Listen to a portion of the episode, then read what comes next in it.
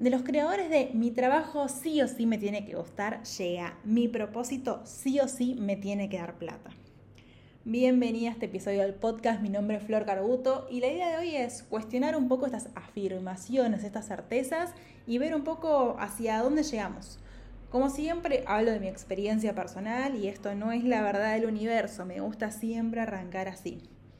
En esta charla también quiero que hablemos sobre dos caminos distintos y cerremos con esta conclusión y con este deseo que te contaba, eh, como una especie de unión entre estas dos cuestiones que podrían ser eh, tan disímiles, por así decirlo. Si vamos a arrancar un poco con la reflexión, me gustaría que vayamos de lleno con este sí o sí. La verdad que a mí el sí o sí me suena a exigencia, me suena a peso y no sé vos, pero yo ya no me quiero exigir con más cosas ni quiero cargar más pesos. Esta cuestión de que mi propósito sí o sí me tiene que dar plata o mi trabajo sí o sí me tiene que gustar, lo siento como sí, lo siento como una exigencia más, como un peso más que no tengo ganas. Así que un poco la propuesta de este inicio de podcast es jugar un poco con las palabras, jugar un poco con el lenguaje y decir che, mi trabajo me puede gustar o mi propósito me puede llegar a dar plata. O también quizás, quizá mi propósito sí me da plata para el alquiler o las vacaciones o quizá no. También plantearlo como nuestros trabajos nos pueden gustar o nuestros propósitos nos pueden dar plata. Creo que es muy distinto decir mi propósito me puede dar plata a mi propósito sí o sí me tiene que dar plata. No sé cómo lo sentís vos, pero yo uno lo siento un poco más liviano y un poco más amigable, porque cuando los sí o sí no se cumplen, llega mucha frustración, llega mucha angustia, y de nuevo, no creo que estemos para seguir poniendo angustia y exigencia a nuestras vidas. Eh, también esta cuestión es importante decirte que para mi propósito es aquello que te gusta tanto como para querer compartirlo con otras personas. No es necesariamente salvar al mundo, ni mucho menos. Y esta cuestión de que nuestro propósito, che, ¿nos puede dar plata? Acá preguntaría, ¿de qué depende? ¿Cuántas formas o caminos hay? Y acá quiero traerte el primer camino y en esto voy a ser un poco autorreferencial al principio, pero créeme que después voy a abrir un par de, de preguntas también para ver qué nos pasa con todo esto. A mí hubo, algo que me marcó mucho hace unos 5 o 6 años. Recuerdo que estaba ahí en la relación de dependencia. Yo ya sabía que ese camino había llegado a un fin, pero la verdad es que no sabía bien para dónde ir. Me acuerdo ese momento exacto en el que estaba con la compu parada preguntando, che, una pregunta interna, ¿no? Como, ¿qué puede pasar si le dedico 9 o 10 horas a un trabajo que me encante? Ahí realmente tenía una chispita de por dónde venía, podía venir la mano. Y me preguntaba, ¿qué puede pasar si, si en vez de como ratitos así como random y, agujeros random que encuentro en mi vida, le dedico full time 10 horas a esto que me encanta? Chan, traigo esto porque me parece importante salir a cuestionarlo todo y también acá bienvenida a todas las cuestionamientos que me quieras traer sobre este tema. En nuestro laburo en relación de dependencia, en general, estamos 10 horas. Si contamos el, no sé, el término prepandemia en donde íbamos a laburar un lugar, en donde quizá teníamos una hora de ida y una hora de vuelta. Acá, en Capital Federal, menos, o sea, salvo que te vayas a la esquina, tenés una hora en Bondi seguro. Entonces, le dedicamos más de la mitad de nuestro tiempo despiertos a una actividad. Mi pregunta es, ¿ya no estaría buenísimo que esa actividad nos llene un poco el cuerpo, la mente y el alma, que sea una actividad que nos guste, que sea una actividad en donde nos sintamos más o menos realizados. ¿Realmente esto es como Disney falopa o hay algún tipo de posibilidad para eso? Y hoy quiero hablar de esa posibilidad, porque yo creo que la respuesta es, che, sí se puede, pero para, no quiero decir, sí se puede, tipo, tú puedes lograr todo lo que quieras, sino quiero hablar de las cuatro aristas que para mí son importantes para que eso pase de una frase de, no sé, de Pinterest en una taza a una realidad, o al menos quiero compartirte estas cuatro aristas que hoy con el diario del lunes eh, las veo muy claras que a mí me sirvieron para hacer ese pasaje entre, che, esto estaría buenísimo hasta que esto sea una realidad. La primera tiene que ver con la plata. Yo cuando renuncié tenía un cierto colchón de ahorros que me permitían dormir tranquila, que me permitían saber de que si había, si por tantos meses yo no vendía ni un taller ni una carta natal, porque en ese momento me dedicaba a la astrología, no pasaba nada. O sea, podía seguir pagando el alquiler, podía seguir haciendo la misma vida que tenía, lo único que iba a tener menos ahorros. Pero para mí, tener un colchoncito, y sé que esto a veces es bastante difícil, eh, da paz mental, da tranquilidad, más en los primeros, no sé, meses, en el primer año de cualquier emprendimiento en donde hay unos tipo vaivenes, a veces como con mucho vértigo, meses quizá con más facturación, meses casi nada, en donde todo es aprendizaje. Entonces, para mí, tener plata o tener un cierto colchón hace que ese camino sea más amable y que pueda pasar de una frase Disney falopa a una realidad. El segundo tema tiene que ver con el tiempo y la disponibilidad de tiempo. ¿El tiempo para qué? El tiempo para seguir formándonos y hacer cursos, el tiempo para probar, eh, para tener aprendizaje, para mandarnos mil macanas y poder justamente aprender de eso tiempo para aprender de nosotras mismas y ese producto o servicio que hagamos, porque no es una cuestión de un switch tipo encendido o prendido, apagado, como todo un proceso en donde realmente necesitamos tiempo. Yo en ese momento cuando renuncié no estaba ni Vito, que es mi hijo, ni Masala, que es nuestra perra. Realmente podía hacer con mi día lo que se me cantaba. Em, y hoy creo que fue como un componente fundamental para que yo le pueda poner realmente un millón de horas a este proyecto, aprender un montón, mandar un montón de macanas em, y llegar un poco a donde estoy hoy. Que siempre digo, donde estoy hoy no es la meca, pero es un lugar en donde ya puedo pagar el alquiler y las vacaciones y estar un poco tranquila con ese tema. Em, siento por eso que el tiempo y la disponibilidad de tiempo es un factor importante. No es el mismo tiempo el que tenía hace un año y medio que el que tenía hace tres y el que tengo, ah, que tengo ahora, en donde realmente lo escucho a Vito que está tipo, ah, del otro lado.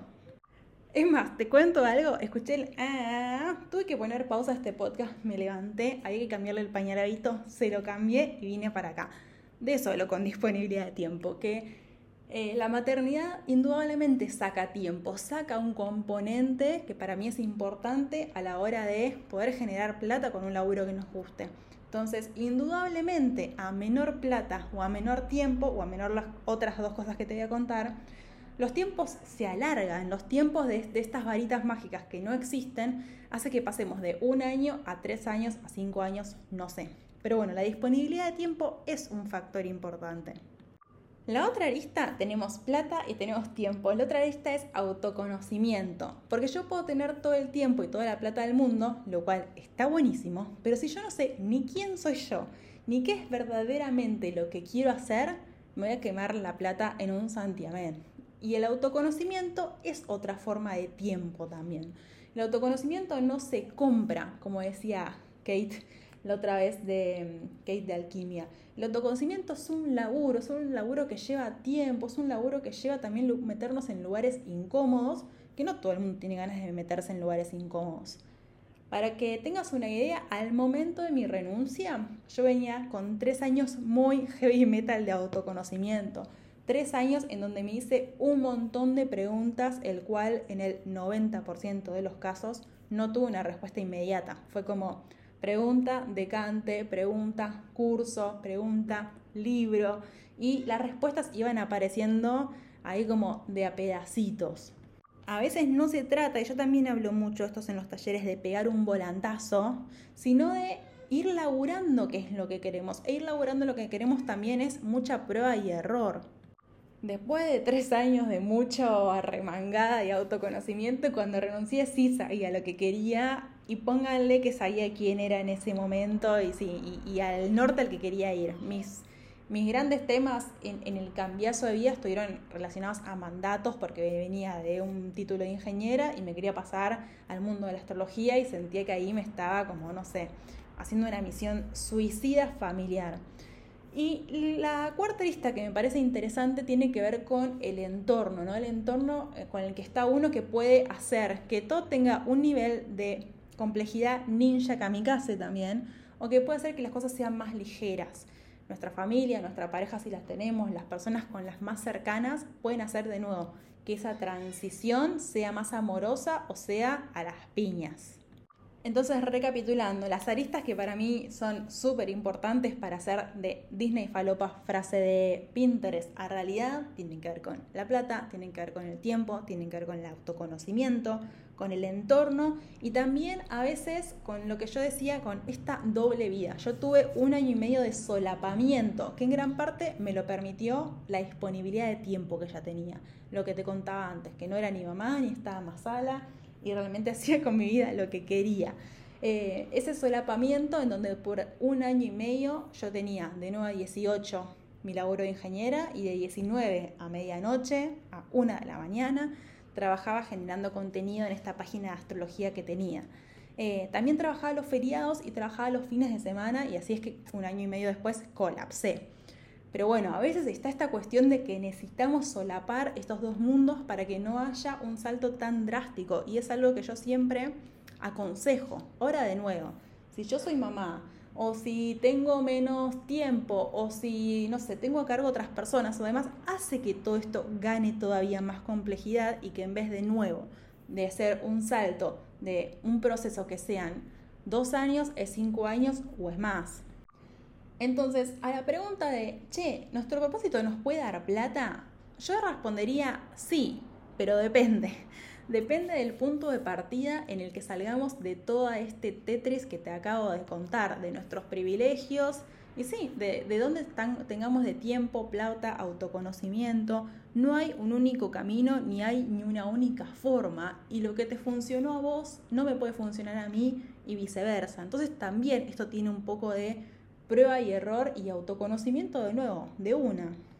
Acá las preguntas también es cuánta disponibilidad de tiempo tengo para desarrollar algo que me guste, cuántos ahorros me permiten dormir tranquila, sé exactamente lo que quiero hacer, puedo o quiero mantener una doble vida, por cuánto tiempo.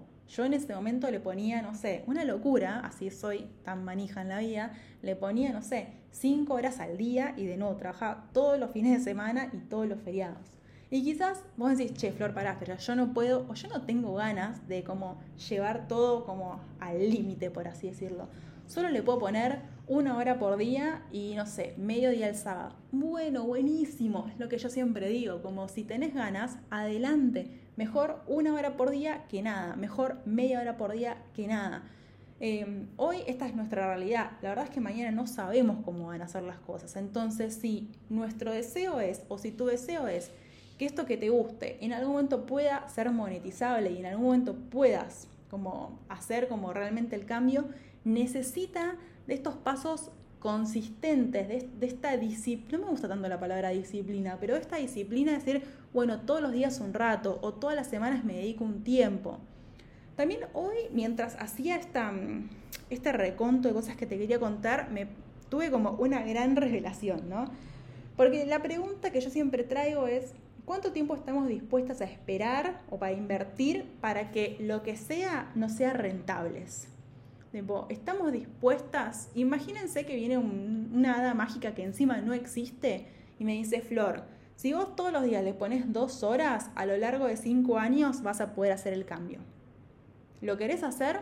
¿Estás dispuesta a invertir dos horas por día durante cinco años? Acá la respuesta puede ser sí, no, o hacerle una contraoferta a la hada, digamos. Eh, pero me parece importante porque no todo queda en un blanco o negro también está en mis notas y en esta epifanía que tuve, yo me recibí, o sea, estudié ingeniería y me recibí como ingeniera. Y todo ese viajecito me llevó siete años. Y recién, esta epifanía que tuve, es que recién al séptimo año, recién cuando yo me recibí, fue que me fui a vivir sola.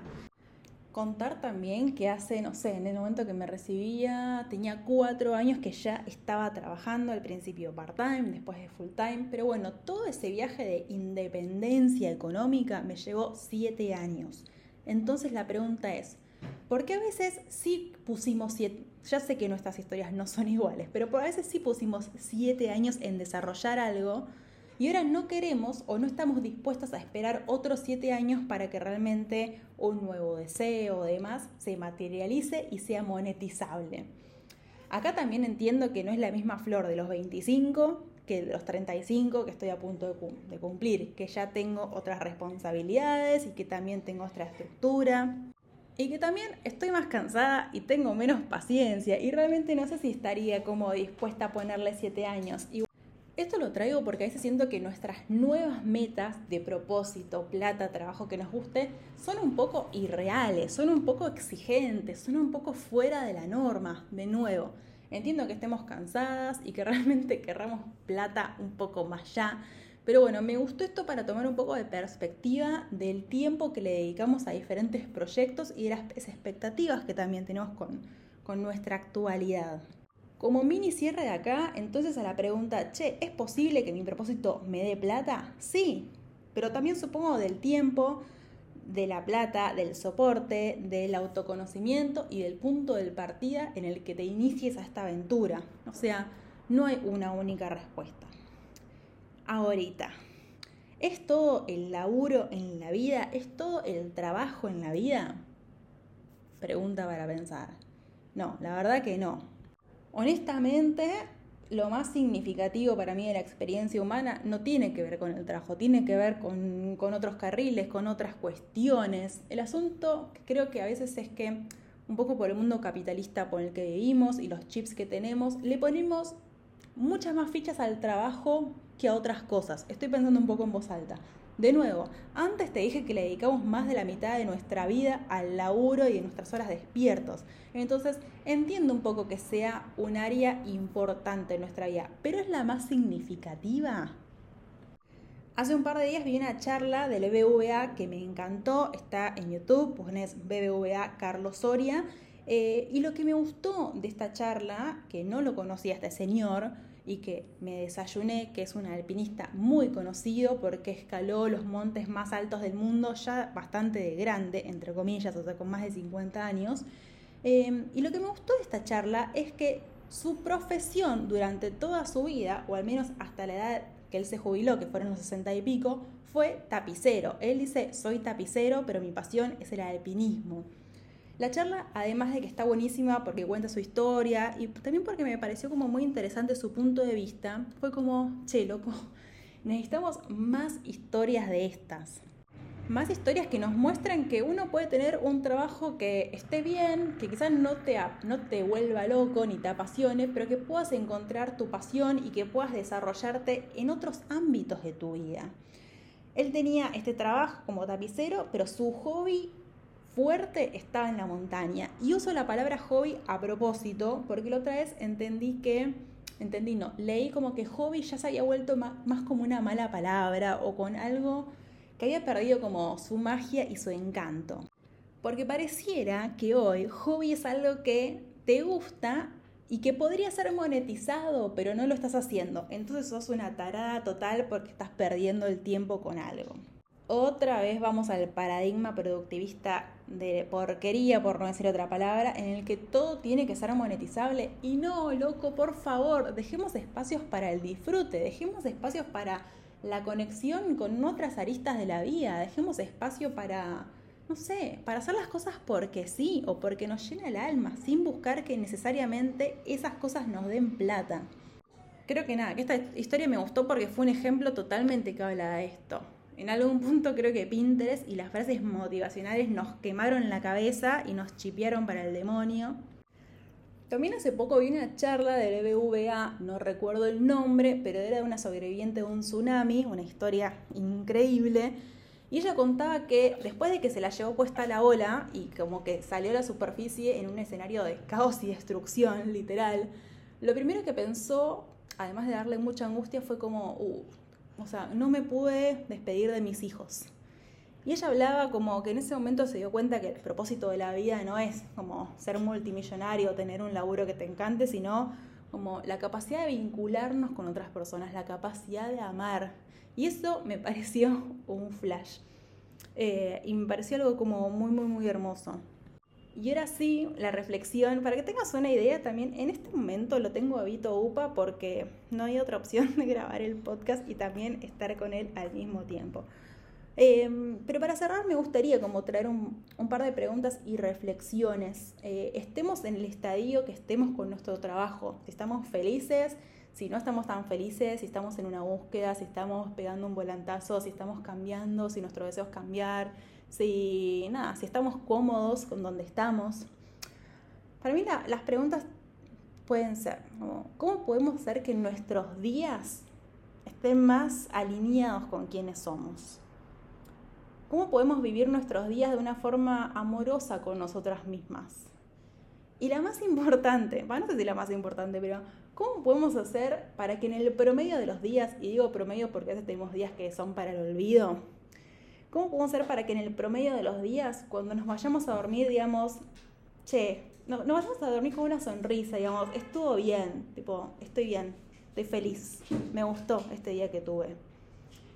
Hay una frase que compartieron la otra vez en el taller Amiga Baja un Cambio que decía, como pasas tus días, pasa tu vida. Y eso me pareció espectacular porque a veces nos la pasamos sufriendo o nos las pasamos diciendo, bueno, cuando tenga esto voy a ser feliz, cuando tenga esto, no sé, me voy a sentir plena y así pasan los días y así corremos las metas y llega un momento en donde, nada, en donde quizás eh, nuestro resumen no es un resumen tan amoroso con nosotras mismas. Entonces, nada, esto, ¿no? ¿Cómo podemos hacer para que en el promedio de nuestros días, cuando nos vayamos a dormir, podamos irnos a dormir con una sonrisa? ¿Qué necesitamos hacer? ¿Qué podemos cambiar? Así que bueno, acá cerramos el podcast, te me agradezco que estés acá. Contame qué te pareció, contame en qué estás de acuerdo, contame en qué no estás de acuerdo, porque creo que estos temas, eh, cuando los compartimos con una mirada amorosa, podemos enriquecer un montón el debate, podemos profundizar un montón más y nada, y podemos llegar a nuevas conclusiones o a nuevas preguntas, sin respuesta, pero nuevas preguntas. Un abrazo grande y gracias por estar acá.